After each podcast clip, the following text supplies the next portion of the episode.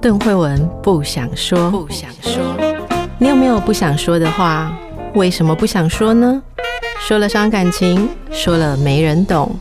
那你知道吗？别人不想对你说的是什么呢？一起探索人与人之间的心理和潜意识。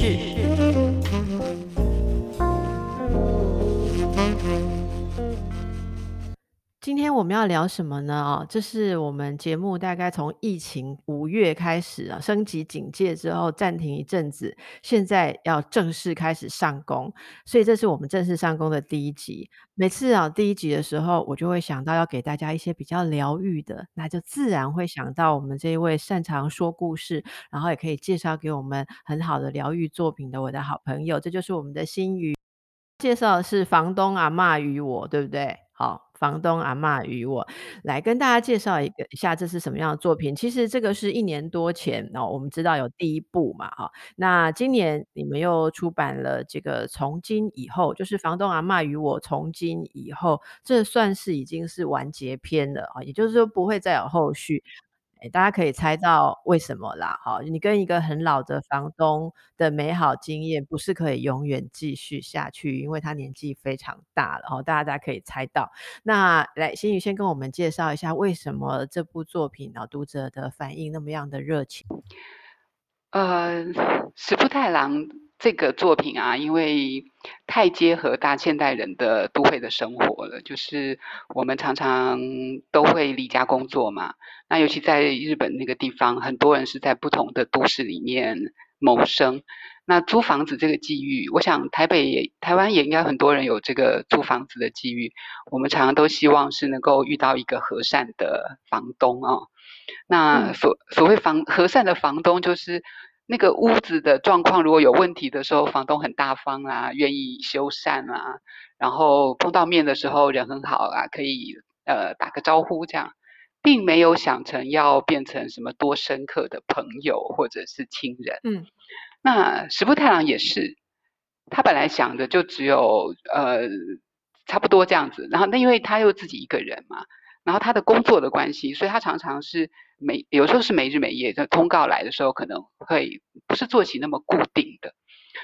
呃，结果没有想到这个阿嬷，阿嬷有她自己的生活方式啊，就是她会看石部不在的时候，如果衣服还晒在外面，天气变了，她就帮他收衣服，然后帮他用包巾包好，因为怕那个衣服吸收了那个潮潮湿的气息。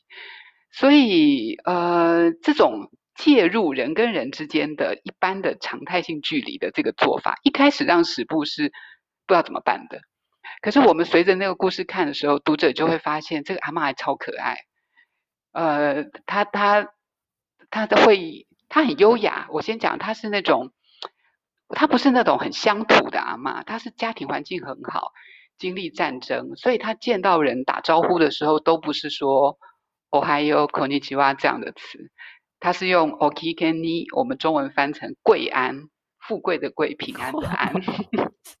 是好，然后，然后这个石部太郎每次都手足无措，就不知道人家讲贵安，我们应该要回什么啊？所以他为了这个还去查字典，去查一下说贵安可以怎么回应。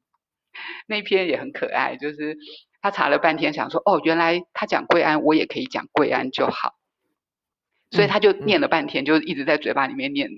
OK，给你想想半天，就阿嬷遇到他的时候，嗯、阿嬷跟他说：“你好，中文的你好。”然后石部就吓一大跳，因为石部太郎刚好那阵子在一个教中文的，就你知道日本会有那种节目，就可能十分钟，然后每天教一个中文词汇。他在那个节目里面当固定来宾，所以阿嬷就很认真的收看节目，然后跟他一起学中文，而且学的比他认真。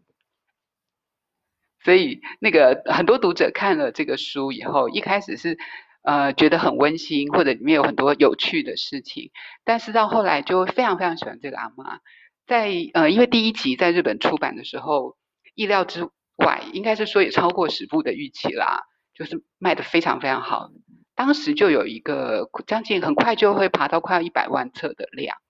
那他们办签书会的时候，你知道粉丝都会拿东西来送给偶像嘛，送给作家。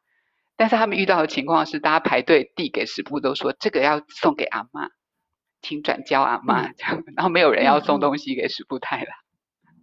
那心宇，你觉得他为什么会打动这么多人？其实我自己的感觉是说，这里面有一个让人很值得思考的地方，是说，如果这个人哦，他。管得太多，你可能会觉得他很讨厌，对不对？侵犯了你的隐私。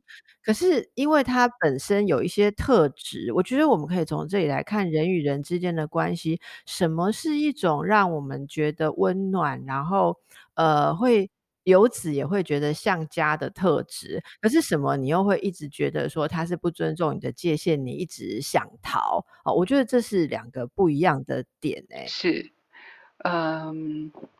我自己是觉得，因为因为人跟人透过相处了以后，你会看到他行为后面的动机。那这个阿嬷的，虽然那个有些举动很唐突，尤其在还不熟的时候很冒昧。然后，因为阿嬷是一个人独居，也没有先生，也没有小孩，所以他有时候会要求或者会邀请师父跟他一起去喝茶啦，然后去吃饭呐，然后聊天。那一开始史布也觉得很困扰，可是慢慢的，因为史布也是一个寂寞的人，所以他慢慢的听到阿嬷身上有很多的呃故事哦，嗯，我觉得他后来会感觉到这个阿嬷的想法都是真的是，第一个是他没有要试探史布任何东西，他也没有想要窥探他的生活，而是他就是站在他就是站在阿嬷自己的生活模式里面。举手之劳的帮助，或者是照顾食布。比如说，有人送阿嬷一个呃一堆包子，就是很大颗，然后很馅料很丰富的包子，他觉得很好吃，他就拿一半去给食布。可食布就推辞，因为食布说：“哎，我没有那个，我我没有我没有蒸笼，我没有电锅哈，所以那个不用啦，阿嬷你自己吃。”就阿嬷就转头就把蒸笼也送他，所以。所以，所以你你就会看到说他是呃，他完全是真心的，就是真他他那个举动，并不是想要换得食部后面什么其他的企图，没有，他就是真心的觉得这个包子用蒸笼蒸就是特别好吃，会松松的，会软软的，啊，你不要用微波炉那样不好，所以他就完全，然后送完他就走了，而且他有时候为了怕侵犯食部的那个私领域哦，他不是住楼上楼下吗？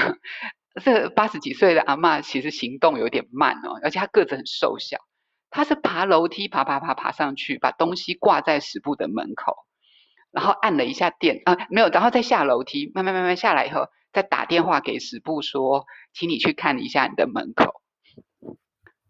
哦，哎，这个是一种人与人之间有很好的教养哦。你可以说是教养，可是它其实是这种教养是出于很细腻的那种对人诶感觉的照顾。没错，没错，觉得是这样。因为如果我我如果呃拿上去就吆喝，你就非得立刻来接不可嘛。可是我如果退下来，用一个间接的方式，其实我很怀念这个东西。我看这个作品的时候啊。嗯我会想到我接触过的一些呃日本的长辈，是。或者是受日式教育的长辈，嗯，我觉得其实他们生活当中的这种呃，你要他们会把它称为是礼教，嗯，可是事实上我们感觉到不是吃人的礼教那种礼教，嗯，而是那里面有一种细腻，我觉得那是一种非常细腻的东西，其实任何人都会感。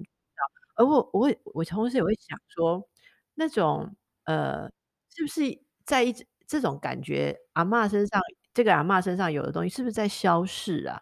因为你会不会觉得，在现代的呃社会当中，慢慢的在消逝？我觉得是，而且可能没有很慢。像比如说，我们用没有很 慢，没有很慢，我觉得没有很慢。呃呃，像我们大家都很习惯用社群媒体。然后用所谓的即时的那个线上沟通的工具，嗯、那个带来了很大的方便。哦，我我我自己在工作或生活上，其实也有蛮大程度是依赖那那样的工具的。比如说，我已经很少跟人家打电话，然后我们可能都是传讯息。嗯、但是那个那个东西，哎，比方说啦，嗯、心宇，你你现在记得住几个朋友的电话？记不住啊！你不要拿手机起来看，记不住啊，啊，记不住啊！我只记得我家里的电话而已。嗯，对，所以呃呃，所以像这样子，因为我们那个敲别人，人家回你，就它形成了一个新的文化。比如说已读不回这个事情是伤人的哈，这这个是呃现在这个社会新出现、因运新的沟通方式新出现的一种文化或者距离或者关系。但是这个关系本质跟我们刚刚说阿嬷那种。呃，有优雅，然后但是有分寸，然后有分际很清楚的那个那样子的的东西，本质上是不一样的。所以你刚刚问我说是不是慢慢在消失？我我其实觉得没有消失的很慢诶，其实蛮快的。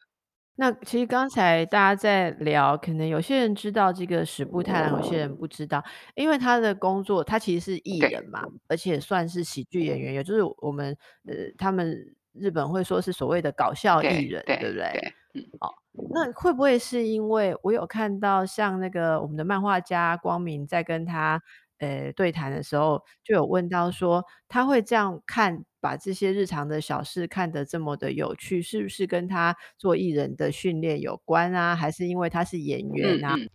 呃，史布因为他做搞笑艺人的关系，当然对，我觉得对于他在掌握这个漫画作品的分镜啦，或者是故事的脉络是有帮助的。但呃，我们跟他合作这两本书下来，我感觉他本来他的本质就是性格当中的本质就是比较质朴的人。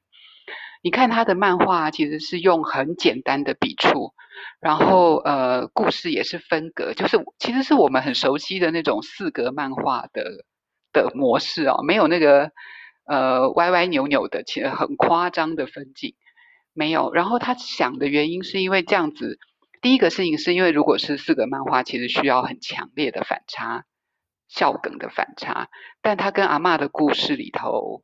呃，这样来表现会太夸张。那另外当然就是阿嬷将来如果看到书的时候，因为阿嬷八十几岁要看懂漫画，那个格子跳来跳去是有困难的。他觉得如果顺顺的四格下来，阿嬷来看就会看得懂。啊，这个这个部分我们觉得很感动啊，就是你看得出来，在这个小小的地方，矢部不是一个那种呃很醒目的高大的帅哥，不是他的他。但是他很贴心，然后他对于很生活里面很单纯的小小的善意，我觉得他是掌握的很好的，然后也感受很强的，所以他才会对你想想看，我们陪一个八十几岁老太太聊天，坦白说聊来聊去，我们又没有太多生活交集的事情。所以你比较认为是可能出于他个人的那个质朴的性格或者是个性，对不对？今天换另外一个艺人或者什么，可能不是这种个性的人，就不见得会呃感受到这种滋味。因为我听你描述，他也他跟这个阿嬷房东阿嬷有一个共鸣啊，我觉得他们对人都有一种那种很很细腻的一种关切，是。嗯，那这次从今以后，就是你你想你们想要传递给大家什么样的讯息？呃，从今以后跟第一集哈、哦、比较不同，就是说第一个是呃他在他在形式上面，呃第一集因为我们看到的时候，因为就是阿嬷跟他从不认识到认识，我们看到里面有很多很可爱的或者很温馨的或者好好笑的的生活的小段落，但到了从今以后这一。本的时候，我我很惊讶的是，我看到石部太郎非常文学的表现手法。他因为要处理的第一个是他的每一篇故事的长度有变长一点，然后情感的饱和更饱和，以及他表达，呃，他跟阿嬷在一起生活的有一些事件的转折的手法，虚实之间的那个穿梭，我觉得很厉害。我我我最。最觉得感动的是他，呃，他因为其实阿嬷阿嬷年纪大了以后啊，他后来就会跌倒，然后要住院，然后要做手术。那呃，手术完了以后要复健，复健的状况，呃，坦白说这么大年纪，你很难预期他可以回到正常的生活。然后他平常是自己独居，自己打理自己所有事情的，所以他到后来状况没有那么有把握的时候，他是。去住在安养中心，然后所以史部就会时不时去看他。呃，里面有一个画面，就是史部去看他的时候，看起来就是熟门熟路，你知道，他就去去看他，然后他就跟他说：“那个，我我可以在这里工作一下吗？就好像我常常来嘛。”然后阿嬷就说没问题，你工作。结果史布做一做他就睡着了，然后房东阿嬷叫他，他马上揉揉眼睛说没没没，我没有睡着。阿嬷说我我想去散步，我们可以去散步。接下来你会看到一个小格子，是他推着房东阿嬷，阿嬷坐轮椅嘛，他们是从窗户出去的，从窗户飞出去，然后在云端散步，然后最后停在伊势丹百货的那个一字的那个扛棒的上面，两个在讲话啊，啊，我觉得很美。然后这个书为什么会叫从今以后呢？其实就是因为在伊斯丹扛棒的上面的时候，呃，阿嬷跟他说：“慈父先生，那个。”从今以后的日子还很长哦。嗯，嗯对我，我觉得，我觉得，呃，我我现在跟你讲这一段，描述这一段，我自己鸡皮疙瘩就起来了，就是，然后里面有一些，包括他，因为他的那个第一本漫画，除了很受欢迎之外，也得到日本的呃漫画界很重要的一个奖项，就是手冢治虫文化赏啊。文化奖，对对对，那个对于对于第一一次出那个。漫画的史部来说是非常兴奋的事情，而且史部又是一个比较害羞的人，他要在那个颁奖典礼上面成为主角，要上台致辞，他非常紧张。所以当那个礼车来接他去的时候，他是你看到他一个画面上就是一个瘦瘦的，然后坐在一个大长礼车里面手足无措。这时候史布就会画，阿嬷就突然出现了，坐在他旁边，然后穿戴的非常正式。耳环什么，手提包都拿得好好的，然后跟他说：“史布先生，不要紧张，就做自己平常的样子就好了。”然后他史布就想说：“好好啊，做自己。”他说：“可是哈、哦，要撑头一点。”所以那史布平常就不是一个撑头的人，他就说：“那现在到底要怎么样？”所以他的那个那个故事的那个，我觉得各种的张力跟元素都比第一集丰富啦。这是我觉得，我觉得第二集非常好看的地方。嗯，感觉第一集我也觉得说，它其实像是一个很温暖的小故事。可是我其实本来也没有预期还会有第二集，或者说完结篇。可是这后面会让我们觉得那个。嗯，就是前面那个关系可能只是一个偶然，好，且我我觉得第一次你会想象说，本来只是租个房子，没想到却改变了人生，哦，遇到这样子的阿嬷，然后好像你会觉得你你并没有期待离开家以后，在一个不是家的地方会遇到一个。比家人还像家人的那种那种照顾，而且他像你刚刚讲的，他没有什么个人的要求，他不会期待你要升官啊，然后你的你的通告要变多，你的节目要变好，不会。可是他是给你一种很典雅的，我可以用典雅 这个字吗？可以可以可以可以。典雅的关怀的那种很典雅的人际关系，可是到第二集，其实我也很喜欢，就是我我不知道这是不是你挑出来，但是第二集你们在书腰上面写的是，即使哪天分离了，也不能稍减相遇的幸福。我觉得这其实是呼应，把那个关系更加的延长。像你刚刚讲的那个阿嬷住到养老院之后，其实他们的关系已经是超越了。原本那个楼上楼下房客的关系了，好，房客跟房东关系，我觉得那已经是进入一种人的关系。所以我看到那个阿嬷的脸旁边写说：“我们是没有血缘关系的亲人。啊”哎，对，哎，对，我觉得那个地方也是让人觉得。你有看到那个他讲那句的下一格，史布就跑到角落去哭吗？嗯嗯，嗯那个漫画里面，对。我们其实都会这样了，然后你知道这个里面大家可能会很有感伤啊，就是你可能会想对某一个人讲说，我们是有血缘关系的陌生人，你知道吗？嗯嗯，是另外一种对面。所以那这个这个后来阿嬷好像已经不在了。对，其实我们出中文版出第一本的时候，阿嬷就已经过世了。对，但是、嗯、呃，嗯、我们因为因为这个阿嬷是真实存在啦，然后。呃呃，所以我们在宣传上面就不拿阿嬷的事情来当焦点，对，嗯，但他的确是，嗯、而且因为我我很喜欢那个第二集里面还有一段，就是你刚刚提到他们两个越来越像家人哦，有一点点那种吃味的味道，我觉得才非常可爱。就是有一次史布跟阿嬷聊天，阿嬷就聊到，因为他们在日本呢、啊，我要续租这个房子，比如说我们第一次租说租两年。两年到期，我要续租的时候，房客是要再送礼金去给房东的。所以他他要把那个礼金送给拿给房东的时候，房东就阿嬷就拒绝，他就说啊不用啦，我其实想连你之前付的所有的房租都要还你这样，因为你就知道对阿嬷来说，十步其实是一个不是收钱可以来思考的。的人哦，对，所以他就跟，然后食部当然不要啊，因为食部会想说，那这样就表示我不存在吗？不行不行，这个一定不可以。不是，他说我我我想补充这些，因为我也对这个很有感，因为他说哈，那不就好像我没有在这里住过一样吗？如果你把我住在这里缴的钱都还还给我，那不就代表这个话也好可爱哦，超可爱的。然后后来阿嬷不是想出来一个方法，就说那这样好了，你缺什么东西，那我买给你，就是我用那个礼金买给你换。成另外一个礼物，然后所以这个时候他就他就说，那那个他说我对上一个房客也是这样的，然后史布一直以为他是房东阿嬷破天荒的唯一的唯一的，对，然后听到说上一个房客的时候，就突然掉进冰窖里面，然后就开始开始出现那种像小孙子一样吃吃醋的心情，就是说上上一个房客是怎样的人。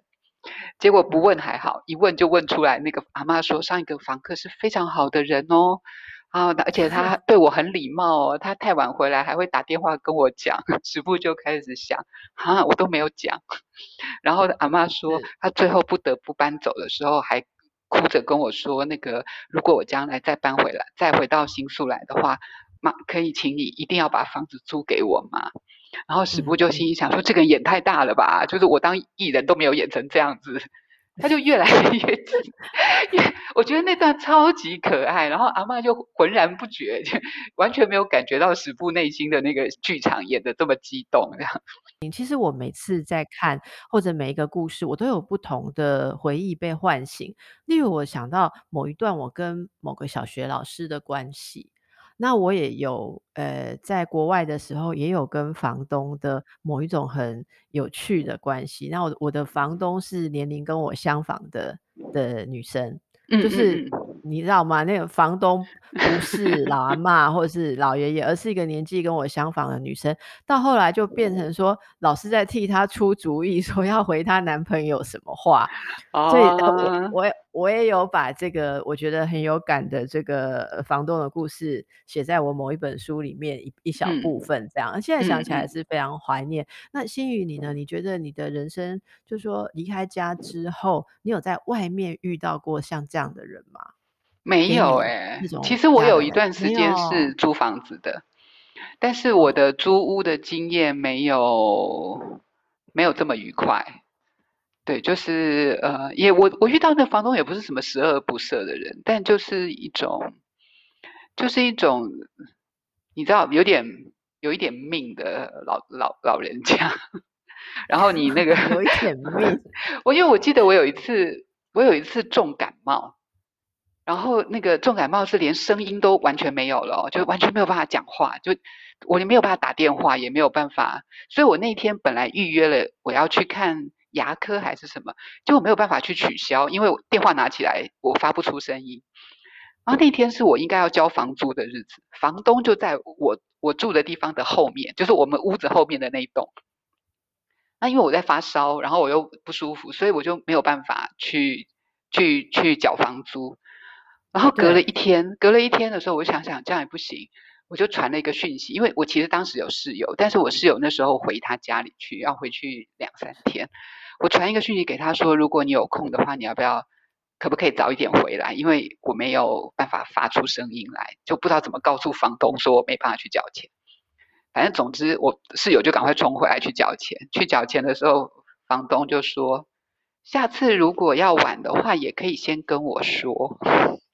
嗯嗯，对，他也没错，说实在话他也没错，但他大概很难想象一个人会遇到这种真的没有办法求救的状况啊。就是我，觉得这个其实是人与人之间的设定。嗯、我觉得如果说我们设定说你呀、啊，呃，就彼此设定一个善意，我会觉得你没有如期缴房租，跟你以前不一样，我一定会想你是不是出事。你知道吗？嗯、或者就是不舒服。嗯、可是当我们没有这个，嗯、我我讲比较 煽情一点，就是没有这个爱爱的设定、真善美的设定的时候，你就会想说，嗯，就是嘛，也是想要呃呃，就是油条了哈，猪熟了就想要拖房租或什么，就会往那边去的时候，就会出来这样子的对应，会让人家觉得就是反正就是公事公办的关系嘛。我曾经还有朋友，呃，就是也是算是游子吧，然后他们那那个他们公司的人每天中午都会固定去一家有供简餐的咖啡店吃饭。那有一次我去找他，他就说：“哎、我们都在那里吃饭，我也就去那边。就我去，我我看是没有菜单的，就是他们没有 menu 说今天要排骨饭啊、鸡腿饭什么没有。然后他说，因为阿姨他们都叫阿姨，他说阿姨就是每天会做家常菜，然后他们都在那里吃，所以阿姨还会想，昨天你吃空心菜，今天就要白菜，就还不要重复的，所以去那里就跟去一个家一样，这样。”然后我我就觉得说，哎，那种关系好特别，因为我其实工作的地方离那里也不远，所以他们就约我说，哎，那你要不要常来吃饭这样子？我没办法，哎，我那时候没办法去，因为我后来想了很久，我跟我朋友说，太像家了。我们我们出来工作，其实就是不要不要有一个。我我不想每天中午回家吃饭，你知道吗？那时候二十几岁年轻的时候是这种想法，可是后来就不一样。后来差不多大概是过了四十岁之后，我开始觉得如果有这样子的地方非常非常棒。我开始会跟那个什么面包店的阿姨呀、就附近的面包店的阿姨，或者是说那个呃小的生鲜超市的那个店员啊，我我会。开始会有这类似这样子的人际关系，我觉得那可能是代表了自己的状态的一种改变吧。也许那个你会有一种讯号，让别人知道说你是有要被接近的，还是没有。我我自己觉得也有这个差异。你这样讲，我突然想起来另外一个例子，是不是不是房东，就是呃 Seven Eleven 的店员。比如说我们说买东西。网络上买东西不是就会到 Seven 去取货嘛？然后我就碰过一次，一个我家附近的一家 Seven 的店员，就我可能第一次去，我要报我的手机末三码，然后要对我的名字。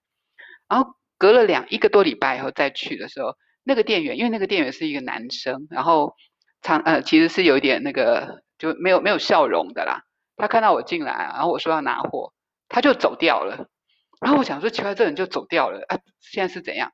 就他是走去柜子里面，就把一个写了我的名字的包裹拿出来，也没有叫我确认名字哦，就开始刷条码。嗯，坦白说，我那个整个过程是觉得很恐怖的，就是 我我十天前来一次，你就记得这个名字哦。那我像我后来跟朋友讲，朋友就说，你没有觉得很亲切吗？人家认得你。我说不会，我不知道为什么，我当下觉得毛骨悚然。后来我刻意都不在那家店取货。哎、欸，可是我觉得这个很妙。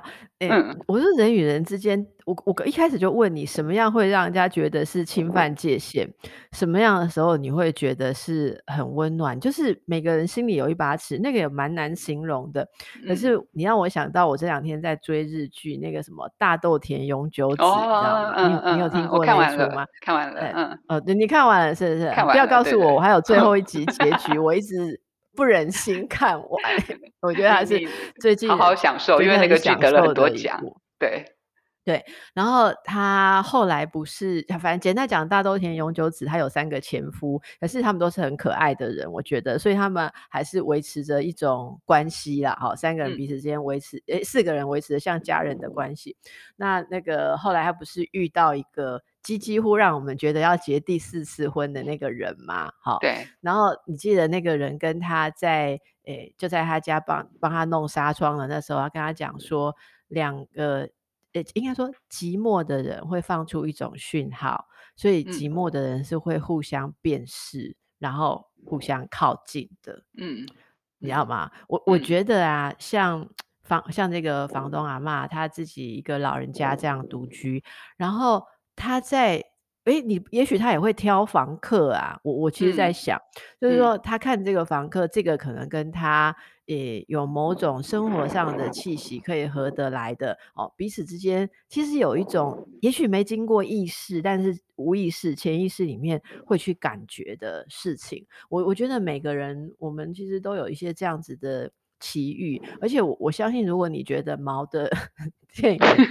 应该也不可能发展出很温馨的关系。不过有另外一种状况，说是不是我们呃的心很防御啦？好，也许我们的心很防御也不一定。嗯、所以呢，嗯、大家诶、欸，在这个故事《房东阿妈与我》啊两册里面，诶、欸，好好的去感觉一下，如果可以配我们今天这一集的聊天，看看有没有唤起你人生当中珍贵的相遇的记忆，或者会再等一下，你听完了之后下去买饮料的时候，试一下你家 Seven Eleven 的店员，好。美好的事情随处都在啊，那也不是所有的地方都充满了界限跟危险。好，今天谢谢心瑜来带给我们这个作品很温暖的房东阿妈与我。好，从今以后，谢谢心瑜，谢谢慧文，谢谢大家。